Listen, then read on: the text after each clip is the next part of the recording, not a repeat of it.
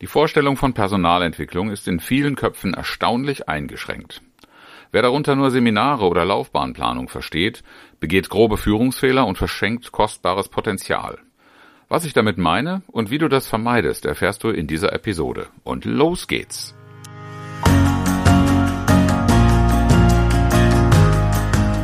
Herzlich willkommen zu Führen im Team, deinem Podcast für Führungskultur und gute Teamzusammenarbeit.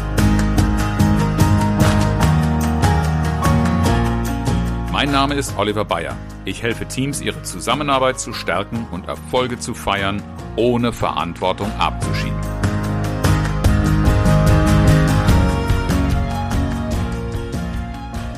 Alle Jahre wieder steht in den Unternehmen das Prozess an, Budgets zu planen. Ich erinnere mich noch gut an meine eigene praktische Zeit, wo ich sowohl als Führungskraft als auch als Personalverantwortlicher unter anderem für das Thema Schulungen ein Budget geplant habe.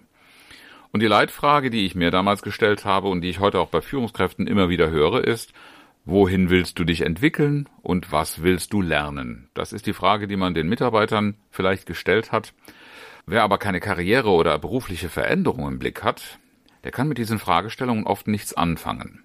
Und so verliert man die Lust oder man führt gar nicht erst die Gespräche mit Mitarbeitern. Das, was hier meist fehlt, das ist genau ein solches Gespräch. Wir sprechen da auch von Entwicklungsgesprächen mit den Mitarbeitern, die nämlich eben gerade nicht eine Karriereplanung oder irgendwelche Lernfelder zwingend äh, verkaufen wollen.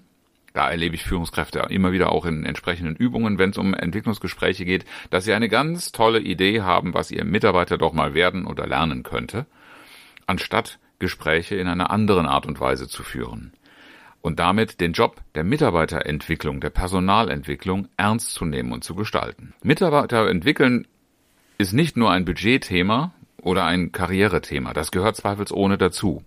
Aber wenn man das so eingeschränkt betrachtet, dann wundert es nicht, dass wir in der Praxis dann so hören, ja, mit 300 Euro für vier Personen kommt man halt nicht weit und deshalb keine Personalentwicklung betreibt, weil zum Beispiel die Unternehmenslage oder auch die Prioritätensetzung nicht mehr Budget vorgesehen hat. Und genauso ist für viele auch ein Punkt, eine Sicht, ich kann ja keine Stellen anbieten, ich kann kein Angebot machen, ein Hindernis dafür, solche Gespräche zu führen. Aber ohne Mitarbeiterentwicklungsgespräche gibt es keine nachhaltige Personalentwicklung in Organisationen. Und deshalb will ich dir hier fünf starke Motive für Ent Entwicklungsgespräche vorstellen. Und du kannst für dich selber mal prüfen, wie sehr du das schon auf dem Schirm hattest oder was du daraus auch für dich gewinnen und ableiten kannst, um in Zukunft mehr für die Entwicklung deiner Mitarbeiter zu tun. Da ist zum einen mal das Thema der Relevanz für die Unternehmenssituation. Wenn ein Unternehmen gerade keine Führungskräfte oder keine Fachkräfte in bestimmten Bereichen entwickeln will, dann ist natürlich auch aus einer solchen Argumentation alleine heraus kein Bedarf für Mitarbeiterentwicklungsmaßnahmen abzuleiten. Wenn diese Relevanz aber gegeben ist, bestimmte Maßnahmen zu machen, dann zeigt die, äh, die Praxis auch immer wieder, dass Budgets an sich kein Hinderungsgrund, kein zwingender sind. Denn die Relevanz, wenn du sie gut verargumentierst, macht Budgets frei. Der Fehler, der oft gemacht wird, ist, dass Personalbudgets, Personalentwicklungsbudgets insbesondere, nach dem Gießkannenprinzip verteilt werden. Das ist vielleicht verständlich im Rahmen eines Planungsprozesses, denn irgendwelche Zahlen muss man ja mal zur Orientierung nehmen.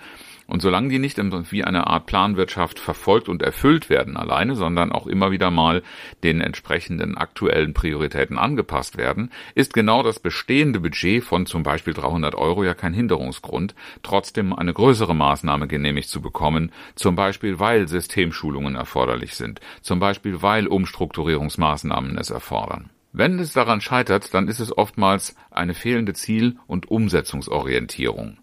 Das kenne ich noch aus meiner eigenen Praxis. In der Idee, jedem ein gerechtes Budget kommen zu lassen, habe ich einen Betrag X geplant. Aber ich kann mich an kein einziges Jahr erinnern, an dem ich das genauso eins zu eins umgesetzt habe, weil am Ende wir dann doch mit dem jeweiligen Mitarbeiter, Mitarbeiterin individuell gesprochen haben. Was ist das, was du brauchst? Aber auch ich war damals nicht frei davon, diese Mitarbeiterentwicklung vor allen Dingen auch als Schulungsthemen zu begreifen.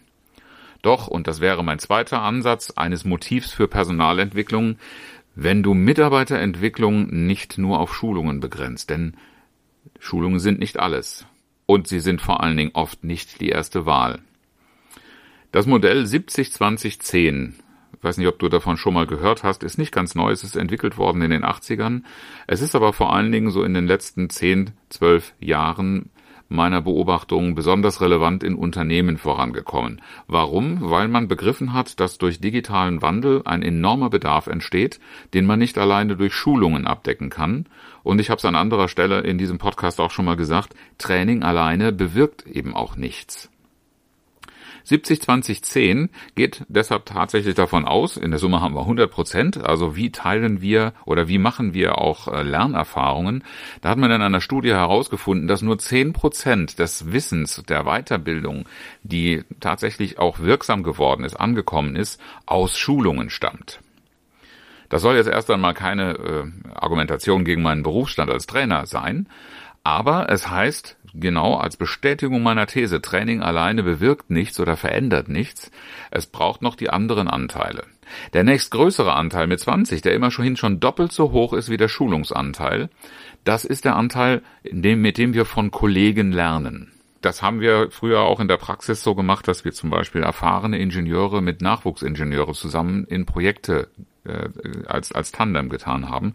Denn hier hat man zum einen frische Ideen und auf der anderen Seite viel Erfahrung. Und dieser Ausgleich, da lernen beide davon. Das ist, auch das ist eine Erfahrung, die wir machen. Es ist beileibe nicht so, dass die Seniors alleine nur den Juniors etwas weitergeben, sondern das ist eine gegenseitige Auffrischung. Und äh, die, die Kollegen, die so arbeiten durften, waren zwar am Anfang nicht immer ganz froh darüber. Sie hätten dann oftmals lieber jemanden mit gleichem Erfahrungsstand neben sich gehabt, gerade die Erfahrenen. Aber die Feststellung war dann doch später, dass man da auch neue Erkenntnisse, neue Ansätze integrieren konnte. Und so haben beide etwas davon gehabt. So profitiert eine Organisation und die Menschen, die eine Entwicklung durchmachen wollen. Was ist jetzt die 70 Prozent, wenn wir jetzt offensichtlich die Experten und die Kurse schon verbraten haben? Das ist tatsächlich etwas, wenn du mal auch in deine eigene Praxis schaust, das, was da bei dir wirklich hängen geblieben ist, das sind die Dinge, die du selber gemacht hast.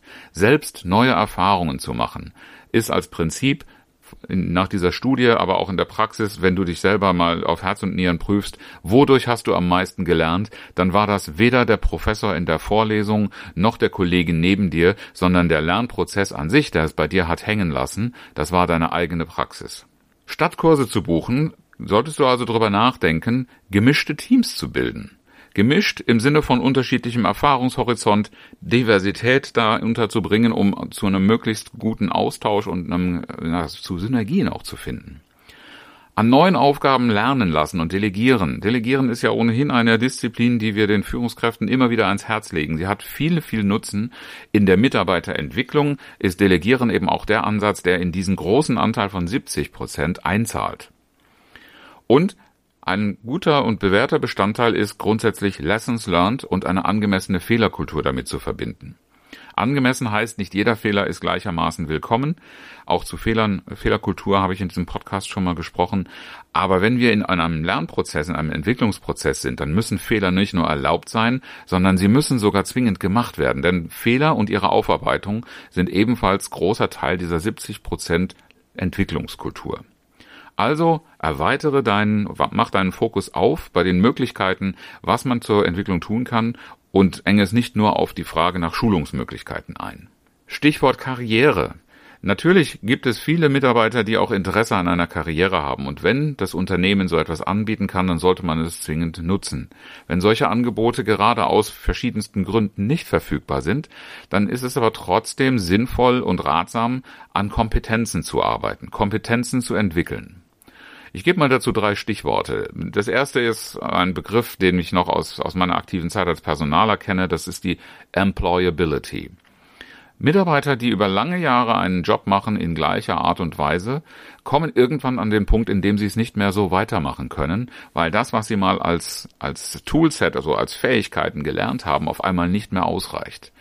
Das betrifft Fachkenntnisse, das betrifft Arbeitsmethodik, das betrifft aber auch Formen des Miteinanders und der Zusammenarbeit. Stichwort agiles Arbeiten ähm, oder was auch immer ansonsten an Techniken und an Organisation und Umorganisation äh, kommt. Employability heißt einfach, seine eigene Qualifikations- und Kompetenzmatrix so auf der Höhe zu halten, dass man auch flexibel in der Einsetzbarkeit ist und zweiter Punkt Anpassungsfähigkeit, was natürlich ein Teil davon ist. Wir haben eine unglaubliche Dynamik in unserer Zeit. Und das heißt, Technik, Arbeitsmittel, unsere Umwelt, die Märkte, Produkte, alles entwickelt sich rasend schnell. Und dazu brauchst du heute als Mitarbeiter unbedingt die Kompetenzanpassungsfähigkeit. Das heißt auch mit den Dingen arbeiten zu können, mit die dir zur Verfügung stehen und nicht so lange passiv zu sein oder nicht zu reagieren, wie du nicht irgendetwas dafür in die Hand gedrückt bekommst. Schlussendlich hast du es mit vielen Phänomenen zu tun, die auch deine Kraft sehr beanspruchen und auch eine Stärke erfordern, die sich in Form von Resilienz, also auch Abwehrkräften, Regenerationskräften und all diesen Dingen, die gut sind, um sich gegen einen Burnout zu schätzen, äh, zu schützen, um sich sauber abzugrenzen und der doch immer steigenden, immer weiter steigenden Belastung aus der Gesellschaft und aus der Arbeitswelt auf die Menschen noch Herr zu werden oder damit klarzukommen. Seine Fähigkeit, in der heute sehr, sehr viel Angebot am Markt ist, auch zu schulen. Aber für Resilienz etwas zu tun, da kann man auch in der Arbeitswelt durch ein gepflegteres Miteinander und durch eine gute Führungskultur sehr, sehr viel zur Stärkung der Mitarbeiter beitragen.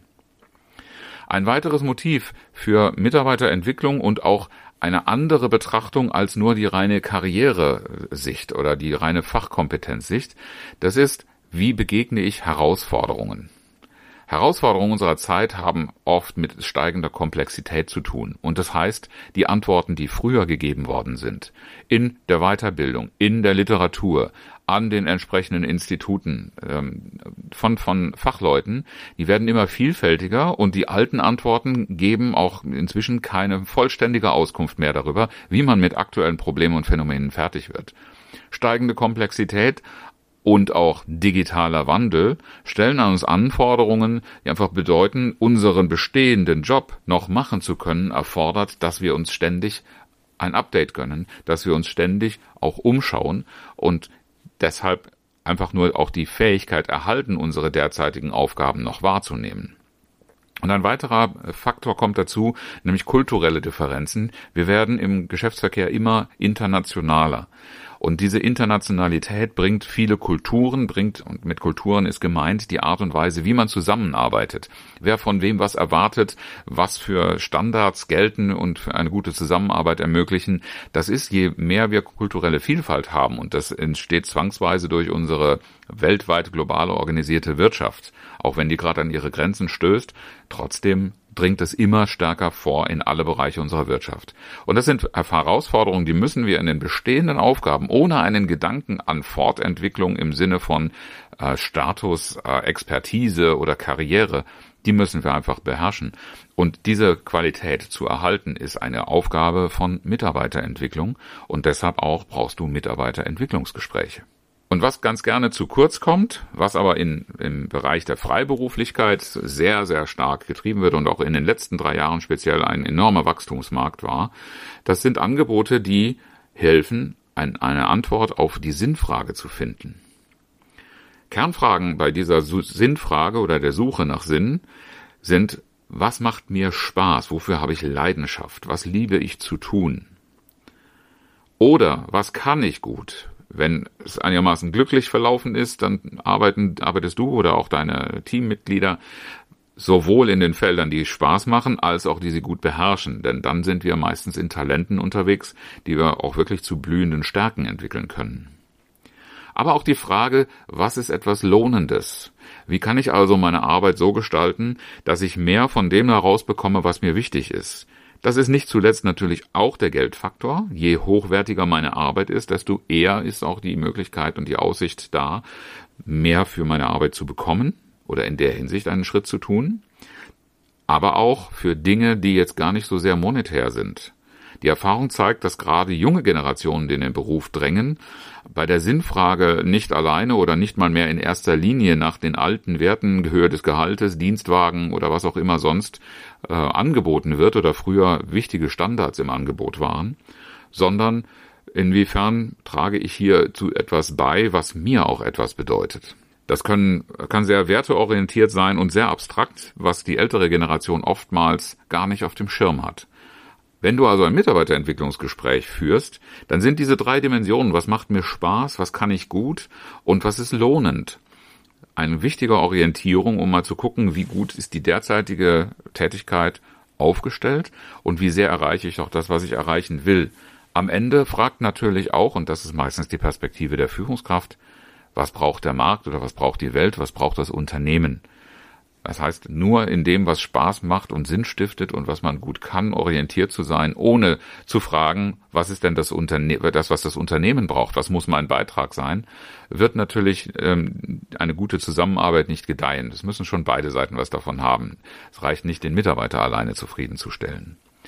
Und insofern sind diese vier Fragen grundsätzlich immer auch ein lohnender Gesprächsgegenstand, diese Felder. Selbst wenn du glaubst, deine Mitarbeiter gut zu kennen, stell ihnen mal die Frage und hör aufmerksam hin, ob da das, was du gedacht hast, von ihnen zu wissen, sich da überhaupt bestätigt.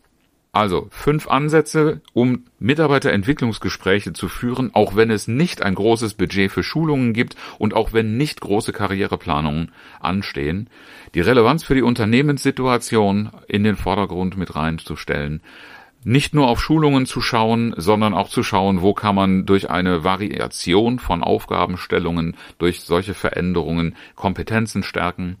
Wie kann man überhaupt etwas für Kompetenzen tun, so dass auch ein Mitarbeiter, Mitarbeiterin sich kompetent fühlt? Was kann ich tun, um den ständig wachsenden Herausforderungen besser zu begegnen? Und wie finde ich besser zu guten Antworten auf die Sinnfrage? Ich hoffe, das Thema spricht dich an. Ich habe dich an der einen oder anderen Stelle ein bisschen animieren können, über Mitarbeiterentwicklung konstruktiver oder auch kreativer nachzudenken. Schreib mir gerne, welche Erfahrungen du mit dem Thema Mitarbeiterentwicklung oder auch Entwicklungsgesprächen hast. Wenn dir diese Folge gefallen hat, dann abonniere gerne diesen Podcast und hinterlasse eine Bewertung bei Apple Podcasts und empfehle mich gerne weiter. Auch die heutige Folge schließe ich mit einem inspirierenden Zitat Heute mal wieder eines aus der Antike von Marcus Tullius Cicero. Reden lernt man nur durch Reden. Herzlichen Dank fürs Zuhören und schön, dass du dabei warst. Bis zum nächsten Mal in diesem Podcast, wenn es heißt Führen im Team, Zusammenarbeit stärken und Erfolge feiern, ohne dass Verantwortung abgeschoben wird. Ich freue mich auf dich.